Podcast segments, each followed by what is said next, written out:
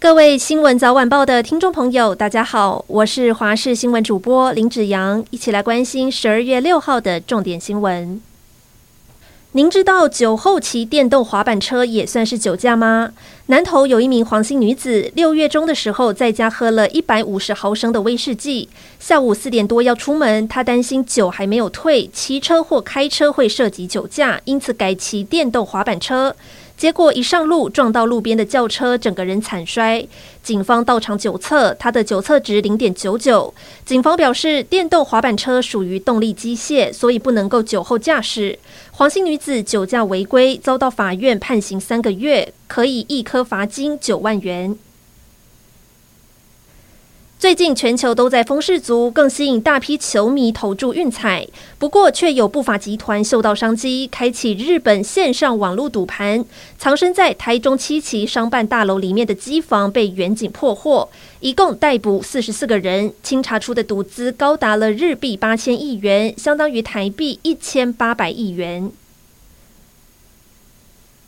台北市长当选人蒋万安的小内阁团队现在出现新的进度，传出在蒋万安多次登门拜访，甚至还带着怀孕六个月的太太温情劝进之下，终于说服前高雄市副市长李四川点头答应进入北市府担任副市长一职。而除了李四川之外，包含立委林奕华、前台北市副市长欧进德也被点名是副市长的可能人选。而对此，蒋万安团队发言人郑世伟表示，蒋万安等到人事大致确定之后，就会统一对外说明。台湾时间七号凌晨，台积电在亚利桑那州的新厂将举办移机典礼，这是二十年来台积电首座美国新厂房。美国总统拜登将会出席，并且发表演说，显现拜登对台积电赴美投资的高度重视。而台积电创办人张忠谋夫妇、董事长刘德英、总裁魏哲家等高层都将会亲自到场，另外还有苹果执行长库克都将会一同见证。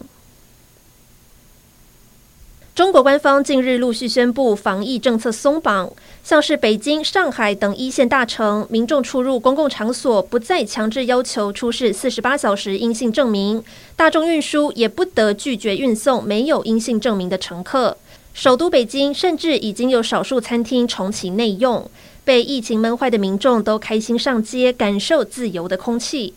CNN 记者也前往北京观察当地的状况，也认为官方放宽政策与近期一连串的抗议活动有关。